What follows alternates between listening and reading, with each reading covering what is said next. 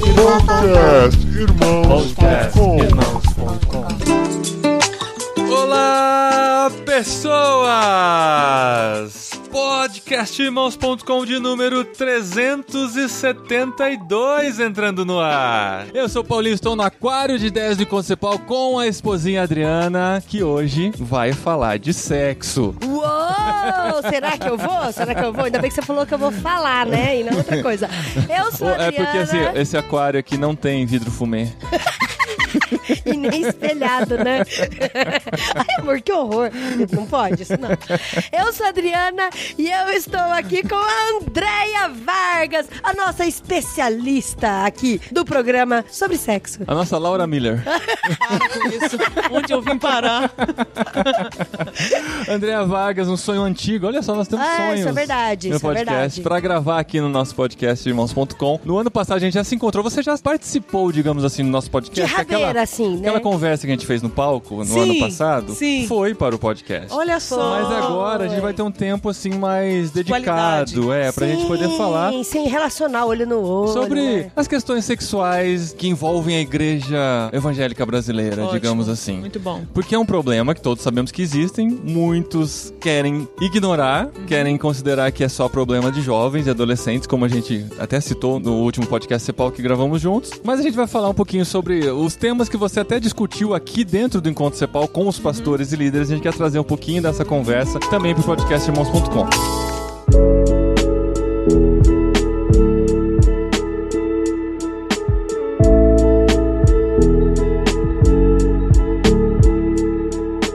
Nós estamos ao vivo aqui durante o Encontro Cepal, agora está acabando uma Sim, plenária, vai ter música, vai ter barulho, então você- a gente assume todo esse ruído ambiente porque faz parte da nossa experiência ao vivo no Encontro Cepal, especial aqui no Aquário de Ideias. Mas vamos lá, Andréia. Vamos apresentar a Andréia melhor também, Sim, né? vamos apresentar a Andréa Vargas. Vamos Muito lá. bem. E nada melhor do que ela mesmo, né?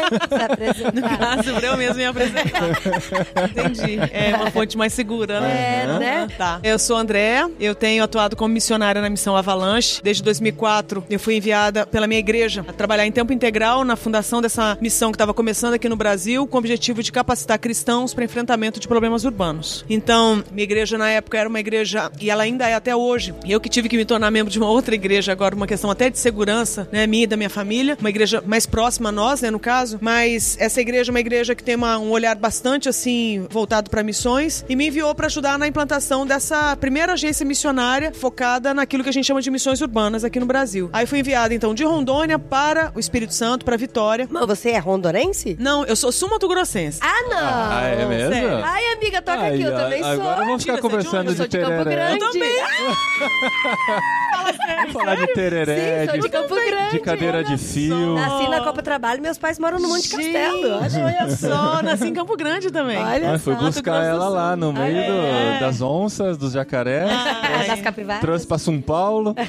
Gracinha, né? E aí, minha família migrou, né, pra Rondônia muitos anos atrás. E eu acabei me tornando membro de uma igreja de Paraná, em Rondônia. E essa igreja que me enviou pra ajudar na implantação da missão Avalanche lá em Vitória. Isso em 2004. E quando eu fui, eu fui também com o objetivo de não só ajudar na implantação dessa missão, mas também de começar a aprender sobre a questão da sexualidade, em especial da homossexualidade. Por causa de algumas pessoas muito próximas a mim, que, inclusive, o meu melhor amigo na época, praticamente assim, tentou o suicídio várias vezes Uau, por causa do sofrimento nossa. com relação à homossexualidade. E eu fiquei muito frustrada porque eu tinha acabado de chegar de um seminário e vi que eu não entendia nada do assunto e que eu não tinha como ajudar esse amigo. E aí eu lembro que eu fiz uma oração pedindo a Deus que me ajudasse, né, a entender pra poder ajudar, porque eu não aceitava mais perder ninguém. E você lembra que ano que era isso? Ah, Não, sabe por que, que eu tô te Ah. perguntando? Porque, assim, a Missão Avalanche tá se tornando referência em material de capacitação Aham. e treinamento na área de sexualidade e missões urbanas. Sim. Eu sei que tem muitas outras organizações que também trabalham com missões urbanas, mas Aham. na área de imoralidade sexual, de homossexualidade, vocês estão se tornando referência. Porque a gente tem uma dificuldade muito grande em encontrar material em português aí. trabalhar com isso. É muito Isso aí. difícil. Você digita no Google, você entra em seminários, é muito escasso ainda o material. Ainda. Não, nem E só aí- em português, né? Até em inglês. O material que Não, você é- encontra é um é material da- da- da- que não trata muito bem a questão É, hoje em dia. eu acho que já melhorou demais, tá, gente? Porque nós já estamos em 2019. Vocês tinham que ver 15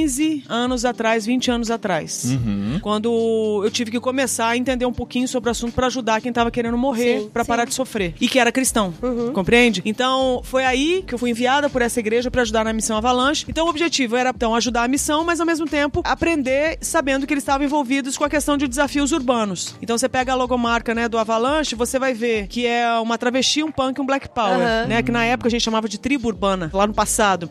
Eu fui então enviada e desde então eu fui entendendo que Deus tinha algo muito específico na minha vida em termos de dedicação. Aí eu entendi que era para eu me dedicar com exclusividade, digamos assim, na pesquisa, né, me debruçando sobre a temática da E sexualidade. criar material, né? Você criou muito material É, também, né? então, No YouTube. Isso, tem né? muita coisa disponibilizada, mas ainda falta colocar isso aí no papel, que é o desafio desse ano. Inclusive, voltei a estudar pra isso. Ai, né? que É, joia! é. Que boa notícia. É, e tem que sair esse ano, se Deus quiser. Então eu tenho atuado como missionária, né, através da missão Avalanche, trabalhando em tempo integral nessa missão, coordeno o departamento de sexualidade dentro da missão Avalanche. Isso diz respeito, né, à questão das escolas de sexualidade que acontecem duas vezes por ano e vivem de fila de espera em fila de espera, só pra vocês terem uma ideia da demanda. Coordeno as escolas Sim, de aconselhamento. Eu entro no site, tá esgotado. Esgotado. Aí Então, passo, vai abrir nova é, turma, entro no a site gente novo, nem tá lança esgotado. arte, nem lança arte, a gente lança a arte pra dizer que ela já tá esgotada. Já tá esgotada. É. Isso mostra a demanda, né? Aham. Então, duas vezes. E a referência, né, É, Graças é. a Deus. Aí, duas vezes por ano, então, a gente faz a de sexualidade e a de aconselhamento em sexualidade, que tem como pré-requisito ter feito a de sexualidade, né? Porque as pessoas vão aprender a aconselhar casos reais de pessoas em sofrimento no campo da sexualidade. E agora a gente lançou a Escola de Cosmovisão, que é essa que eu também coordeno, e a de sexualidade para pais e líderes num formato mais compacto, para não ter mais desculpa de que não tem tempo para ir. Então, basicamente é isso aí. E atualmente eu ainda estou, né, presidente do Êxodos Brasil, que é a rede que reúne os ministérios de ajuda na área da sexualidade aqui no país. Muito bom, Ah, Andréia.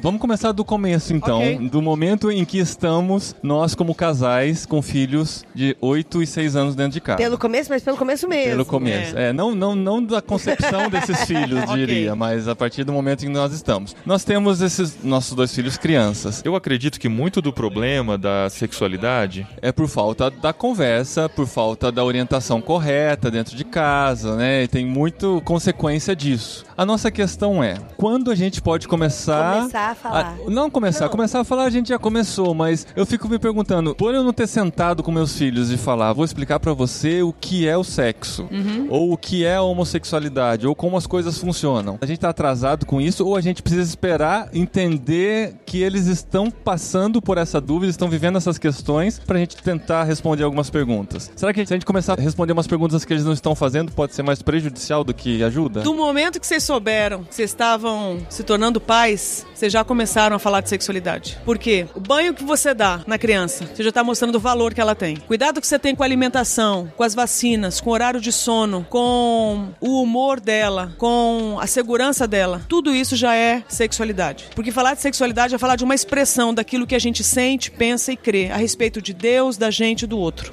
Então vocês já estão mandando um monte de mensagem. Quando vocês, por exemplo, vão higienizar a criança, vocês vão tocar nas partes íntimas pra quê? Pra brincar? Pra fazer uma foto, um vídeo das genitais? Não. É pra higienizar, pra remover o que pode fazer com que o corpo dessa criança, com essa criança adoeça. Você já tá mostrando o valor dela. Sem querer, você já tá falando de proteção contra a violência sexual. Porque você toca no órgão genital pra higienizar e pra mais nada. Não é pra se divertir, não é pra divertir a criança, não é pra ter prazer nem dar prazer pra criança. É pra deixar a criança limpa, porque o nosso Deus é limpo. Então assim, a gente já tá falando. Agora vai chegar uma hora onde as crianças vão ter dúvidas. Sim. Essa é a hora que você começa o quê? Não é a palestrar sobre sexualidade, mas Sim. é responder às dúvidas. Isso. Vou dar um exemplo. Eu tenho um filho de 7 anos, Então, tá mas na ele com menos de dois anos, um dia chegou pra mim e falou assim: Mãe, eu nasci da sua barriga ou da sua vagina? Nossa! E ele falou desse jeito. Assim na porque foi assim que a gente ensinou. Ah, você A gente Ah, ensinou entendi. vagina, ensinou Hum. pênis. E aí eu falei assim, filho, você nasceu da minha barriga. Ah, mãe, gosto tanto de nascer da vagina.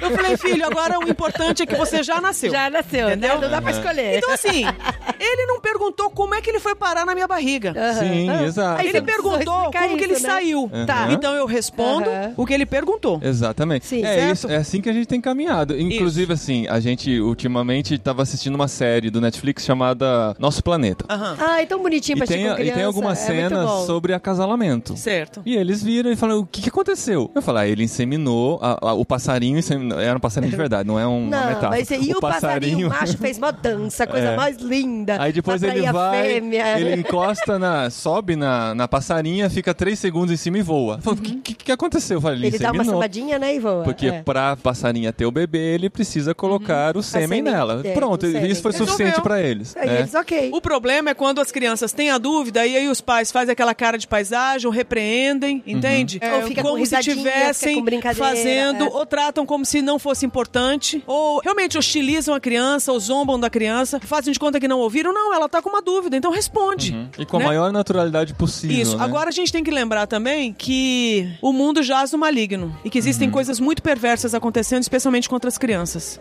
Então você não precisa necessariamente usar a palavra de cara abuso sexual, violência sexual, estupro. Mas você pode dizer que nas partes íntimas, primeiro, que a criança tem um corpo, que o corpo é dela, mas o corpo é dela porque foi dado por Deus para a glória de Deus e que ela precisa aprender a cuidar, mas ela pode confiar no pai e na mãe. E que existem partes íntimas e essas partes íntimas, elas são íntimas, que ninguém tem que tocar para brincar, que ninguém tem que colocar a boca, que ninguém tem que fazer um vídeo, ninguém tem que fazer foto, ninguém tem que fazer piada a respeito, porque são as partes íntimas. Não preciso dizer que aquele pênis um dia pode ser introduzido, né, numa vagina, não é nada disso. Ali não é hora para isso, mas é dizer que agora nós temos que o quê? Proteger as partes íntimas, certo? Explicar que a criança tem um radarzinho no coração dela, né, que é quando ela tiver aquela sensação de que parece que isso aqui tá errado. Olha que então, legal. isso ela pode ouvir, né, e falar assim, então não, então eu vou contar pro meu pai e pra minha mãe porque eles são de confiança. Então, assim, tem várias coisas que podem ser feitas que vão trazer a proteção dessa criança e também do adolescente. E a gente ouviu falar que quando uma criança passa por um abuso sexual muito nova, de que isso dispara e desperta uma curiosidade, um sentimento e até mesmo uma aceleração da sexualidade dela muito Precoce. rápida, muito precoce. É, isso acontece mesmo. Acontece demais. e Acontece como que demais. trata isso? Como que a gente conversa então, às e vezes a gente, a trabalha? gente fala muito do abuso sexual na perspectiva de achar que o abuso foi uma coisa errada que foi feita com a criança. E é verdade, o abuso é isso, mas não é só isso. Vou dar um exemplo. Tem pais que falam assim, mas eu nunca toquei indevidamente os meus filhos. Ótimo. Mas indevidamente tocou? Porque uma criança não precisa só não ser mal tocada, mas ela também precisa ser bem tocada. Ah, entendi. Então, você não precisa colocá-la no colo e se esfregar nela, mas você também precisa aprender a dar um abraço nela, um abraço puro, um abraço limpo, entende? Porque isso também faz parte da vida. Então, o que eu quero dizer com isso é que crianças podem ser, trazendo a ilustração, vai, abertas antes da hora. A gente chama isso de erotização. Então, é quando a criança ela tá descobrindo, por exemplo, prazer em estar com a família, em estar estudando, estar praticando esporte, estar conhecendo a Deus, estar contemplando a natureza, entende? É pra ela ter prazer nisso. Não é pra ela acessar essa área agora que ainda nem tá pronta pra ser acessada, que é a do prazer sexual. Então, uma criança quando acessa é uma criança abusada. Resultado, é só quando você toca, quando você estupra? Não. Quando você apresenta, por exemplo, um conteúdo pornográfico. Sim, sim. Quando você faz uma piada Aham. imoral, entende? Quando você constrange a criança a ponto dela levar esse choque, esse espanto. Oi, como assim? Então ela vai pra casa dos primos pra brincar e ela descobre que eles estão brincando de um colocar o órgão sexual no outro. Assim, ela não foi pra isso. E depois que ela passa por isso, normalmente o que chega pra essas crianças é o seguinte, é shh, não conta conta ninguém. pra ninguém. Esse é o nosso segredo. E o que é pior, a criança ela acredita. Resultado, ela começa desde pequena a ter o que a gente vai chamar de vida dupla, porque agora ela tem um segredo que ela não conta pra ninguém. Ai, que medo disso Muito tudo. triste. É. Muito é. triste. Nada melhor do que um relacionamento com um vínculo saudável na família para que a gente possa observar os sinais. E né? aí, depois a gente conversando assim com pessoas mais velhas e jovens e que vem contar pra gente que aconteceu algo nesse sentido. mais comum que a gente imagina. E aí, como que a gente vai trabalhar e demonstrar amor e compaixão e entender que aquilo ainda tem um impacto na vida dela até hoje, É. mas que existe uma forma de, Olha de só. trabalhar. E existe mesmo, né? Uma forma de, de trabalhar Então veja e bem, conviver. uma criança, um adolescente sendo submetidos ao que a gente vai chamar dessa violação de direito, então criança e adolescente não é para ter esse tipo de experiência de estresse, de preocupação. A gente vai chamar de crime. Uhum. E se é crime,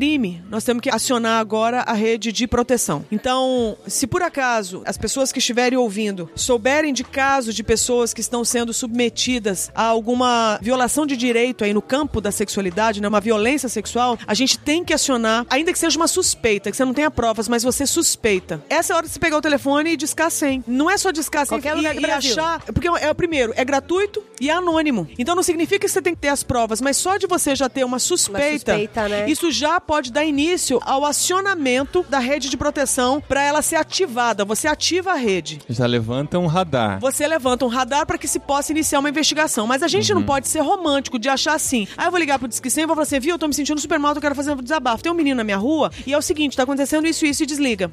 Que menino? Que rua? Uhum. É, é? Em que cidade? A Qual é a de desabafo, casa? né? Então a pessoa, ela acha que ela ajudou, ela não ajudou. É. Aliás, No ela só ela tirou aliviou um a consciência É. dela, mas ela não ajudou em nada. Se estiver acontecendo uma violência sexual, a criança ainda tá submetida a isso. Por quê? Porque você tem que ter um mínimo de bom senso de imaginar que o país é gigantesco e nós temos quantas crianças que moram numa rua no Brasil.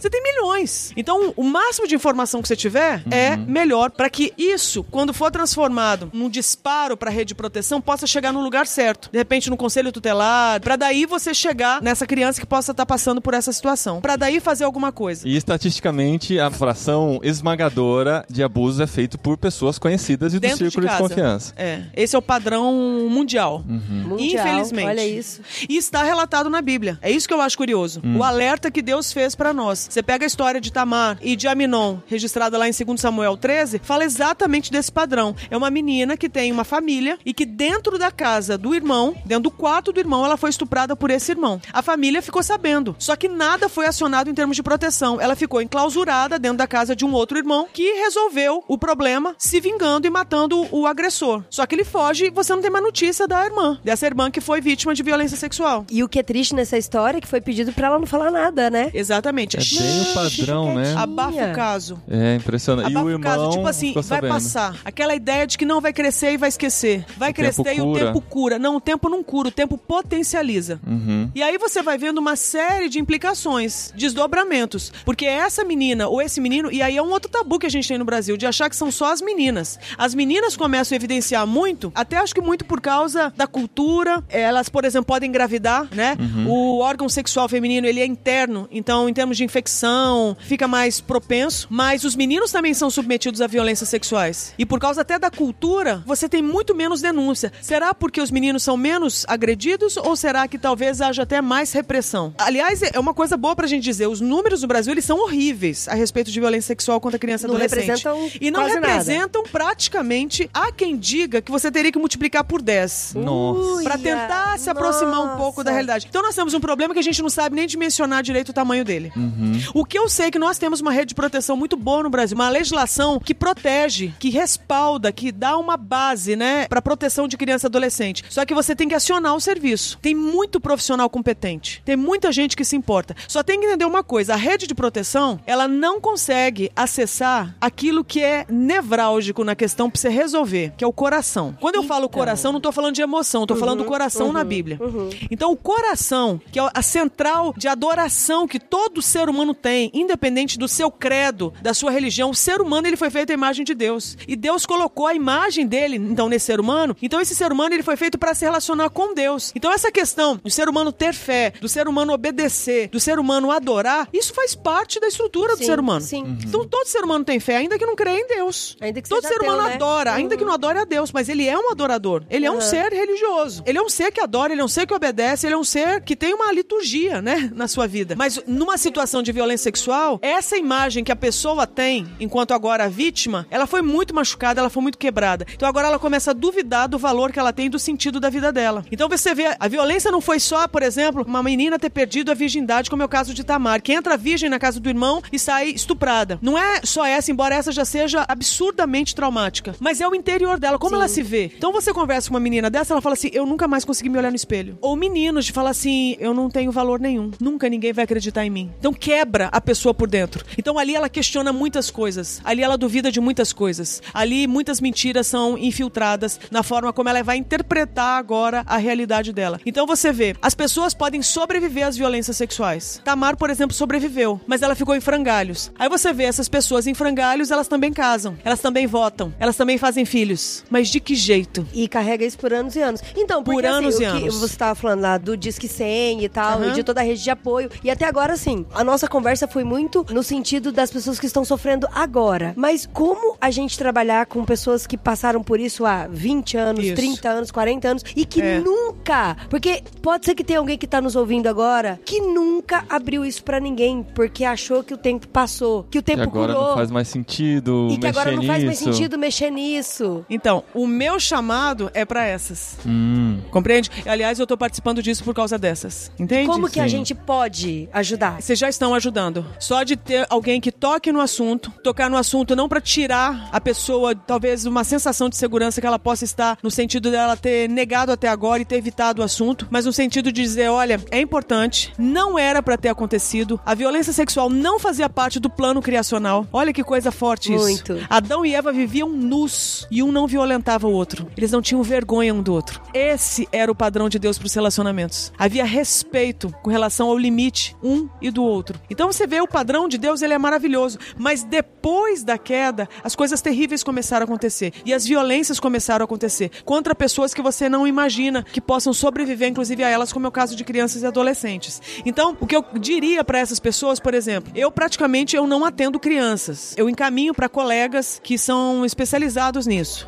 Aí eu entendo assim da porção de graça que Deus tem para mim, de fé que Deus tem para mim. Aí eu procuro atender pessoas já adolescentes em diante para poder ajudá-los a recuperar a identidade que foi maculada por uma série de mentiras, inclusive através das violências a que essas pessoas foram submetidas. Então, você pode tocar sua vida sem tocar nesse assunto? Você pode. A pergunta é: será que ela vai ser uma vida plena, em abundância? Então você vê, por exemplo, o Senhor Jesus conversando com a mulher samaritana. Quando eles estão conversando, a mulher simplesmente ela verbaliza, ela fala assim: "Eu quero dessa água". Na hora que Jesus podia fazer um apelo e ela converter, Jesus fala: "Então vai lá e traz seu marido". Traz seu marido. Então ele tro- Muito. toca exatamente no assunto que era o ponto bom. É muito bom. era o ponto fraco dela. Marido? Oi, produção. Marido que marido? Nossa. E ela fala: "Eu não tenho marido". Ele falou: "É verdade. Opa, Esse que você é. tem inclusive nem é seu e já é o quinto". Caramba. Né? Então ele vai direto no assunto pra quê? Vamos tratar disso, ainda que o tempo tenha passado, Uhum. Pra você sair desse rótulo que tá te estigmatizando e que tá te reduzindo, porque você é mais que isso. Então é isso que eu quero dizer pras pessoas.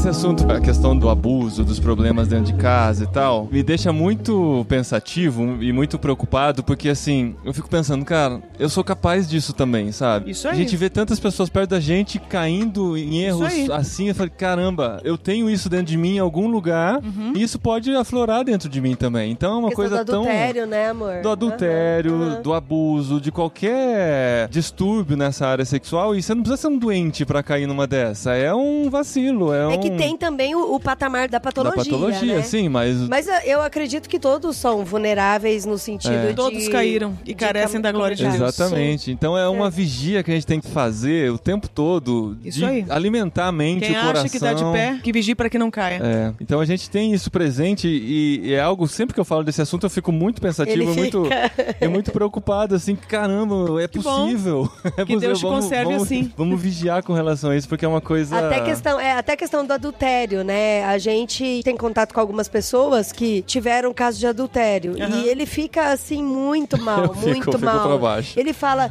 Dri, podia ter sido eu. Eu já falo, oh, pera, calma, vamos É conversar. porque assim, na então." nossa Mas ele relação, isso parece uma muito- coisa é. tão improvável. Aí eu vejo um amigo que também parece tão improvável e acontece. Eu falei, caramba, e agora? Parecia É. que era improvável e aconteceu. Cada um sabe do coração, né? É. O que eu sei é que os ídolos, eles têm, digamos assim, disfarces diferentes. O texto de Tiago fala que cada um é tentado pela sua própria paixão, pelo seu próprio ídolo, né? Uhum. Então, alguns vão ser tentados no campo da fantasia sexual. Então, pensa pra um homem que é casado com a mulher da vida dele, mas ele tem uma luta no campo da autonomia em pensar o que ele bem quiser. Uhum. Esse é o que ele chamaria de Éden dele. Uhum. Só que sem o trono a Deus. Então ele é o senhor dos pensamentos dele. Quando a Bíblia fala pra você pensar naquilo que é o quê? Que é do alto. Mas ele é tentado em fantasiar sexualmente. Então, qualquer pessoa interessante que ele acha na rua que lá mexe com ele. E não é que ele sente atração, ele é tentado a fantasiar. E Jesus elevou o campo da fantasia sexual com a pessoa que você não tem aliança a adultério. Foi Jesus que disse: se você olhar para uma mulher com um olhar impuro, Impuro. não é se você tiver atração, intenção é se impura, você né? fantasiar com essa mulher que você sabe que te atrai. Se você fantasiar sendo casado com uma pessoa, fantasiar com essa mulher aí que não tem nada a ver com você, do tipo, não, mulher gata, como deve ser sem roupa. Você tá contemplando a nudez de alguém com quem você não tem aliança, você tá em pecado. E Jesus falou: isso é adultério. Ah, mas a Tem gente não tratar. consegue controlar o nosso pensamento. Essa desculpa não, a que gente, não dá. quer pensar de outra forma. Exatamente. Porque é conveniente a gente achar que isso é mais forte do que a gente. Só Uhum. tem um problema, você tem a imagem de Deus. E uma das coisas que você pode é decidir. E assim, não querendo desanimar as pessoas, isso realmente acontece. De muitas pessoas falarem isso, de que, ah, eu me senti atraído por outra pessoa, mas eu não consigo controlar. Principalmente assim, ah, eu sou homem, eu tenho muita testosterona. É normal eu olhar e me sentir atraído, mas eu não consigo Atraído nem sim. nada. Atraído sim. Agora, fantasiar, aí ele adulterou. E aí tem que vigiar os pensamentos, Tem. tem, que... É só por Deus, é só pelo Espírito Santo que nos santifica. Que a cada momento ele nos dá o escape, pra gente não se dobrar diante daquele ídolo. Na prática seria o quê? Nossa, o cara, por exemplo, tem atração por uma mulher que não é a esposa dele. Essa é a hora dele olhar e falar assim: Deus, eu tenho um amigo né, que fala isso, parabéns pela sua criação. Mas eu vou dar glória ao Senhor e não a ela. E glorifica a Deus. E você coloca nessa mesma categoria, porque quando a gente tá falando dessas tentações, parece que fica uma coisa que a gente consegue lutar contra. Mas quando a gente entra no campo da homossexualidade, parece que é algo que não é mais uma luta, porque você nasceu daquele jeito, você não consegue mais mudar a sua forma de atração. Quem nasceu desse jeito? Não, é o que se diz. Que dizem equivocadamente. As pessoas dizem muita coisa que é uma besteira Tá. atrás da outra. Porque assim, se eu tô com um interesse por outra mulher que não a minha, eu preciso vigiar e mudar. Mas eu não preciso mudar minha orientação sexual. Agora, com relação à homossexualidade, o que se diz? Eu já vi gente falando pra mim, é a mesma coisa que eu pedisse pra você não amar mais a sua esposa. É isso que acontece quando você pede pra eu não amar Sim. mais outro cara. Não, você pode amar, você só não precisa usar. Cada um é tentado pela sua própria paixão. Cara, as que paixões, difícil isso, nossa, que As paixões, nó. elas mudam de roupa. Uns vêm com roupa azul, outras rosa, outras brilhosas, outras sem roupa. Essa ideia de que ah, a pessoa que tá na homossexualidade, ela vai ter uma luta maior, olha só. O que eu já vi de gente falar assim, eu queria ter a mesma tentação do hétero. O cara fala. Eu queria ser tentado a sair na rua e olhar pra bunda de uma mulher. Ele só esqueceu um detalhe, ele continua sendo o quê? Tentado. Tentado. Um cara que tem problema com a fantasia sexual, ele vai falar assim: Cara, você tem ideia de como é pra mim? Eu sou casado com uma mulher que tem uma bunda linda, mas eu continuo sendo tentado a olhar pras outras. Quem sofre mais? E vamos combinar, mesmo se a mulher não tiver a bunda linda, tá? Não, eu fui legal. Ah, tá. Não tá se explicando, né? Mas tudo bem. Quem sofre mais? Os dois.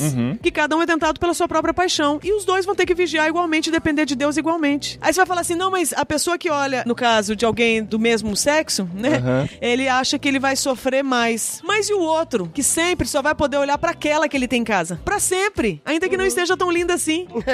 Que existam outras melhores. E existem. E vamos combinar que sempre vai existir O que também. eu quero dizer é o seguinte: o desafio da santidade é pra todos. Exato. Não tem essa de essa porque você tem em casa, você não tem. é, Isso justifica, isso não justifica. O compromisso é um só, né? E você acha que, de certa forma, tem algum vitimismo pelos homossexuais? De falarem que pra mim é mais difícil, a luta pra Não, mim é eu maior? acho que, na porque eu tô numa verdade- visibilidade de pecado maior, sei lá, não É, não, sei. eu acho que Às vezes realmente eu tô- existe essa fala, existe essa. Eu acho que é uma teologia extremamente assim equivocada. Acho que as pessoas elas não pesquisaram o que está escrito, elas não pediram a opinião de Deus, elas foram concluindo coisas, compreende? Exato. Aham, aham. Então elas, elas criaram um sistema de crença aí Em tudo.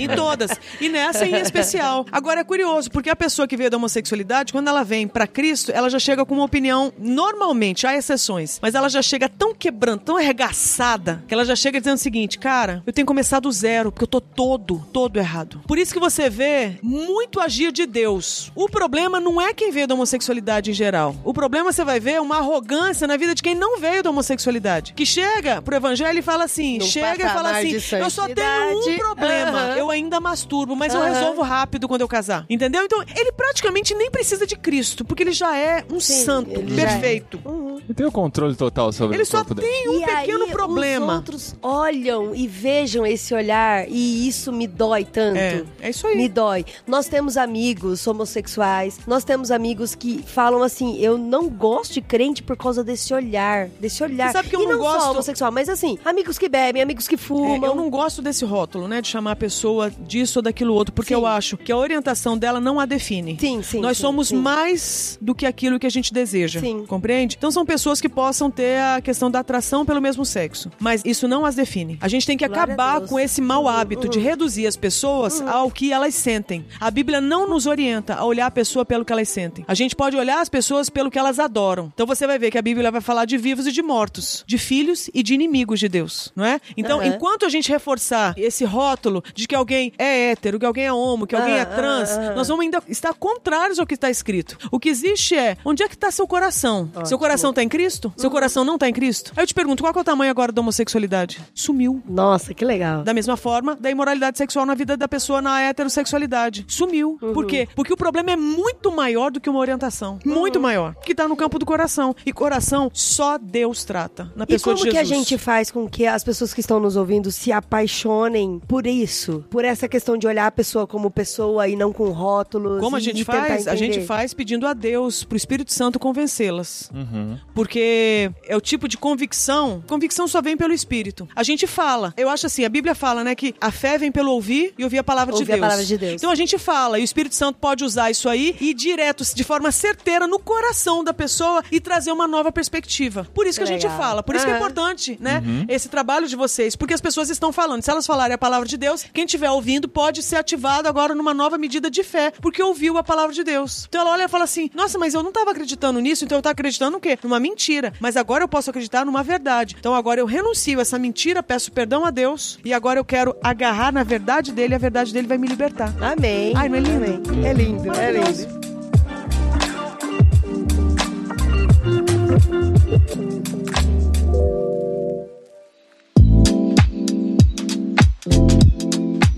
André, a gente tem dentro da igreja evangélica brasileira, eu digo brasileira porque é o que eu conheço, né? Às vezes mundial, essa questão da supervalorização da virgindade. É. Como se todo o problema de sexualidade da igreja se concentrasse na questão da virgindade. Isso. Então, se você se guarda pro casamento, se você mantém esse status de virgem até o casamento, você está dentro da vontade de Deus e qualquer outro problema que pudesse existir está automaticamente resolvido porque você se casou virgem. Você acha que a virgindade é realmente a solução para todos os problemas? É, Na verdade, assim, eu acho que o problema, nem a solução é a virgindade, o problema acho que não é a perda dela. Eu acho que o problema é porque a gente desconectou com Deus. Você vai ver muita gente na igreja que é virgem, mas apostatou já, compreende? Não é adorador de Deus, não ama Jesus acima de outros amores, mas tá lá, teoricamente se guardando. Mas se guardando é o quê? Pra quem? Em nome de quem? Então o problema não é assim o que a gente faz da cintura Aham, pra baixo, é o que a gente faz da cintura pra cima com o nosso coração. Então, uma pessoa que não tá aliançada com Cristo, por que, que ela não vai pra cama com alguém? Agora, tem muita gente que não vai pra cama com alguém, mas o coração já foi pra cama com um monte de ídolo. Uau, é isso Compreende? mesmo. Aham. Então, assim, a gente fica hiper focado. Fica só tratando- Eu vou te dar um exemplo. Vou te dar um exemplo. Chega mãe pra mim, ou pai pra mim, e fala assim: você precisa falar com a minha filha. Minha filha é uma menina que cresceu na igreja, ela tá na reunião de jovem lá de adolescente. É uma menina linda, só que agora eu descobri que ela tá apaixonada por uma colega. Minha filha está com um problema. Atende minha filha. Eu falei assim: ué, se ela quiser conversar comigo, ela me liga. Beleza. A menina me liga, marca. Então, na cabeça da mãe dela, ela tá com um problema porque ela apaixonou por uma amiga. Esse é o problema. Até então, a menina então não tinha problema. Era perfeito. Ia pra igreja, menina boa, boa aluna, nos obedece. Só teve um probleminha que apaixonou pela amiga. Ok, vou conversar com a menina. Que eu descubro, a menina nunca nasceu de novo. A menina é evangélica, mas não é nascida de novo. A menina sabe as músicas evangélicas, ela sabe se portar como uma evangélica. Só tem um pequeno detalhe, ela é uma morta espiritual. O coração dela continua caído. Uau, Só que ela é o quê? A carne dela é boa. Uhum. Sabe a, a carne boa? Se a gente puder dar esse nome, a carne boa. Entendeu? Tipo os fariseus. Aham, aham. Fazer a coisa Entendi. certinha, mas tão certinha que mata até o Cristo. Uhum. Entende? Então ela aprendeu a se comportar evangelicamente. Mas ela não tem nada do evangelho no coração dela. Então eu orei com a menina aceitando a Cristo como Senhor e Salvador. Aí eu vou exigir que essa menina agora não se apaixone pela amiga, se ela ainda nem casou com Cristo. Então o problema da menina não é que é uma amiga. Agora na cabeça da mãe, se ela tivesse envolvida com um rapaz, provavelmente a mãe ia estar de boa. Por quê? Porque talvez o menino seja da igreja igreja. provavelmente a Uhum. mãe nunca nem iria saber. Nunca imaginar. Ia Nunca. casar na igreja com a bênção Sim, de todo sim, mundo e a sim. menina nunca nasceu de novo. Sim. Então, assim, a gente gosta demais de ver o comportamento sexual dos outros, quando na verdade eles só fazem uma denúncia de como está o nosso coração. Compreende? Então, observar o coração, se você olhar pro coração, você conhece um ser humano. Só que a gente gosta de olhar pro comportamento. É virgem, logo eu deduzo, é de Deus. É de Deus. Quem consegue largar pai e mãe e se unir a uma mulher e não voltar pro pai e mãe? Só gente madura. Crianças voltam pro papai e pra mamãe. Oh, que da hora. Então, o princípio bíblico é: você tem que crescer primeiro pra você se unir a alguém. Quando eu digo se unir, é colar, é se tornar uma só carne. Então você vai ver que sexo entra pra celebrar a união. Sim. Uhum. Por isso, assim, não é que não pode fazer sexo antes do casamento, é que não existe sexo antes do casamento. Olha aí. Porque o sexo é a celebração do casamento, de que alguém compatível disse sim a partilhar a solidão com você. Então a pessoa não tem problema nenhum. A pessoa ela não tem crise de identidade, a pessoa não tem crise de sentido, por quê? Porque ela caminha com Deus. Adão e Eva é essa a história. O homem que caminhava com Deus, uma mulher que caminhava com Deus. Os dois eram compatíveis na dimensão material, na dimensão imaterial. Eles se relacionavam com Deus. Eles ouviam a voz de Deus. Eles obedeciam a Deus e eles se encontraram no jardim. E eles viram que eles eram o quê? Compatíveis. Compatíveis. Que um tinha o que o outro não tinha. Que no caso, um é forte no masculino, o outro é forte do quê? No feminino. Opa, que coisa interessante. Eu só tinha o masculino. Olha o feminino ali. Nossa, eu só tinha o feminino. Olha o masculino ali. Então há uma atração, mas ao mesmo tempo eles são iguais, porque eles têm a imagem de Deus. É muito legal. É lindo. isso. É muito legal. Aí você vê que é uma ponta e um tubo.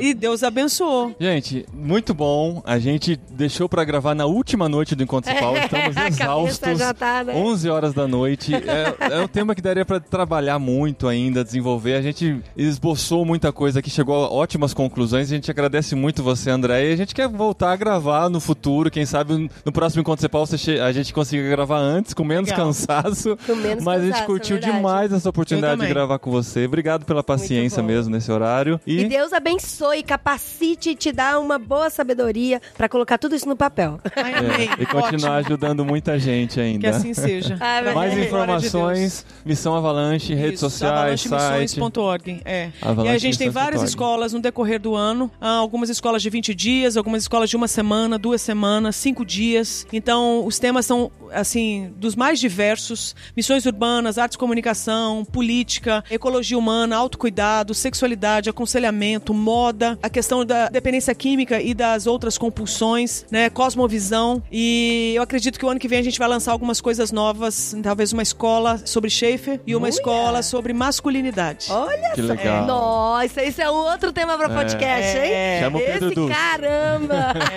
Porque ele é referência de masculinidade Ele, agora? ele estuda bastante. Ah, bom. Coisa boa.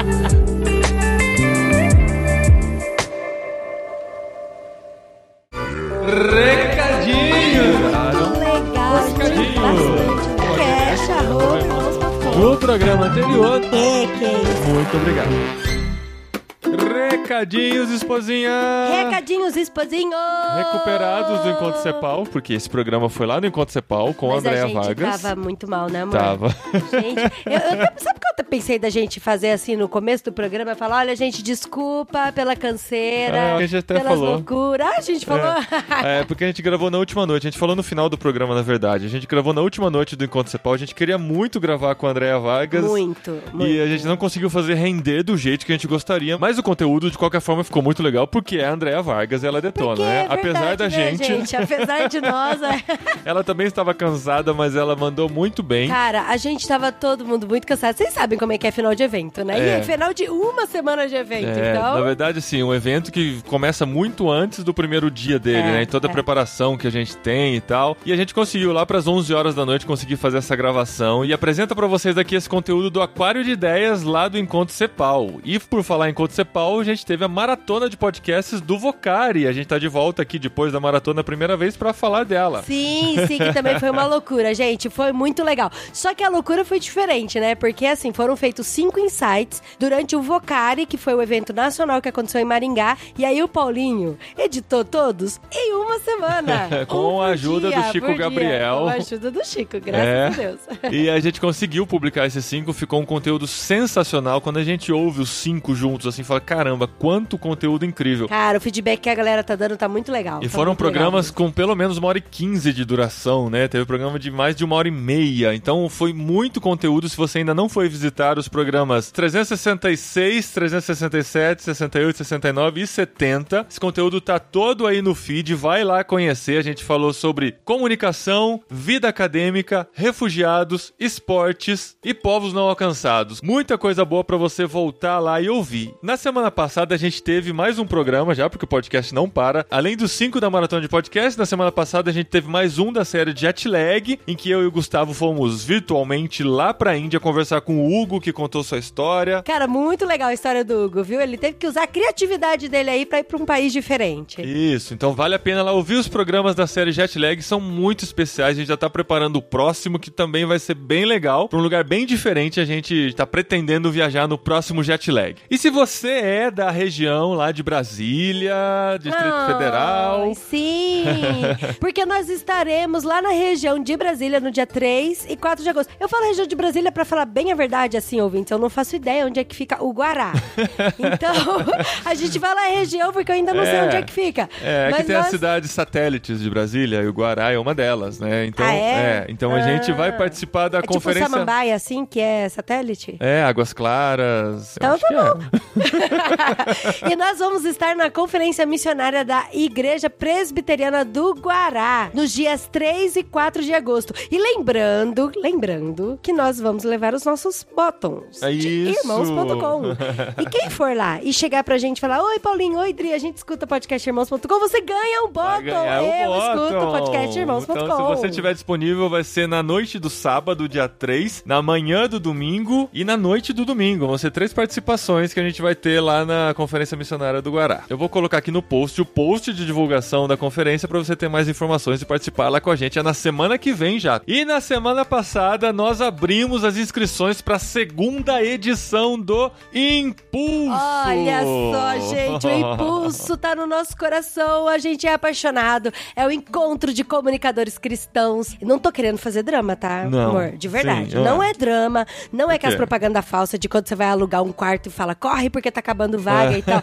Mas assim, a gente quase não fez tanto barulho. A gente divulgou nas nossas redes sociais por Sim, enquanto, né? sim. Os parceiros Mas e tal. assim, as inscrições estão entrando, estão entrando, Aham. estão entrando. O ano passado, menos de um mês, já tava esgotado. Isso. Então, se você quiser vir, É. dá uma corridinha aí, vai. E a ideia não é fazer um evento grande, Não, reunir não. milhares de pessoas, é um evento mais íntimo, porque a gente quer trocar experiência, quer crescer junto e quer falar sobre comunicação e reino de Deus. Então, se você é da área de comunicação e quer entender o seu papel, quer compartilhar, quer aprender mais sobre o seu lugar no mundo, dentro desse universo da comunicação, participe com a gente no dia 5 de outubro em Campinas, na PIB de Campinas, uma grande parceria que a gente tem lá com o Fabinho Carrenho, nosso amigo. Nós vamos realizar lá esse encontro e você já pode fazer inscrições em irmãos.com barra impulso. E a gente tem uma novidade esse ano, viu? É. Você pode fazer inscrições de grupos, de Sim. pessoas. A partir de 10 pessoas, você vem com o grupo da sua igreja. Se você vier com pelo menos 10, tem um bom desconto aí. Sai praticamente das 10, uma pessoa sai de graça pra É, uma mais participar nove, e né? tal. É, na verdade, assim, sai 5 reais de desconto por pessoa, 5,50 se for considerar a taxa do Eventbrite. Então, 5,50. 9 pessoas pagando 5,50 menos dá 49,50 de desconto. Então, mais do que uma pessoa sai de graça e dá pra rachar entre a galera e tal. Então, se você organizar com a turma aí da sua igreja pra estar com a gente e fizer a inscrição de todo mundo junto, você tem esse desconto aí. Mas venha de qualquer forma. O custo é baixo, é 40 reais por pessoa, até na inscrição individual, só pra cobrir custos mesmo e a gente tem um evento bem legal, com uma boa qualidade pra gente passar o dia juntos pensando sobre Isso. comunicação. E é só pra passar o dia mesmo, né? Às vezes as pessoas falam, ah, eu quero tanto participar de evento, mas é uma semana, três dias, eu não consigo. mas esse é só o sábado, é, É só, só o dia. sábado. E olha só, o relacional, o relacional do Impulso é muito legal. Você sai conhecendo a galera que Aham. trabalha na mesma área que você. É, É, vai trocar bom. experiências. O mais importante do impulso é essa troca de experiências. O conteúdo a gente pode até colocar depois no podcast, mas os intervalos, as conversas, as oportunidades que você tem de fazer perguntas e de crescer junto com outras pessoas é só participando mesmo que você vai ter essa experiência. Então entra lá, irmãos.com barra impulso, ajuda a gente a fazer barulho e trazer uma galera boa de comunicação para pensar aqui no dia 5 de outubro. E a gente também tá se preparando pro próximo literário, viu? Assim, na loucura no meio de tudo, mas a Aham. gente ainda bem tem o literário, porque a gente para, respira e vai se deliciar com uma leitura muito boa, né? Sim, amor? o Literário é a nossa série de programas em que a gente organiza tipo um clube do livro que a gente lê junto durante um mês. E a próxima obra que a gente tá debruçada sobre ela é A Viagem ao Centro da Terra, do Júlio Verne. Eu tô, assim, bem imersa nessa história, que é bem divertida mesmo, é uma aventura que tá acontecendo e eu tô curiosa pra chegar até o final. Daqui duas semanas tem o Literário aí, você acompanha com a gente essa viagem ao centro da Terra. Ah, inclusive, aproveita pra seguir a gente nas redes sociais, né? Sim, que a gente divulga tudo isso. No segundo semestre a gente tem várias saídas e você Sim. pode encontrar a gente ganhar um bottom pessoalmente. É verdade, segundo semestre, eu tô com medo do segundo semestre, hein? Tá, Eu já, já tô chegou, falando. você sabe que já começou o segundo semestre, né? Julho já é o segundo semestre. Já é? a gente já tá cheio de compromisso. Já estamos cheios de compromisso. Mas é acompanha, legal. acompanha a gente nas redes sociais, vai ser bem interessante. Isso, vem com a gente, tá bom? E semana que vem tem podcast aqui de novo. Volte aqui com a gente, fique ligado no site, nas redes sociais e no seu feed para não perder nenhum episódio dos nossos podcasts. E não esqueça de recomendar pro pessoal, viu? Fala Isso. aí, ó, escuta, escuta. Traz ouvintes, traz ouvintes. Incomoda, São incomoda. sempre bem-vindos. Valeu, gente.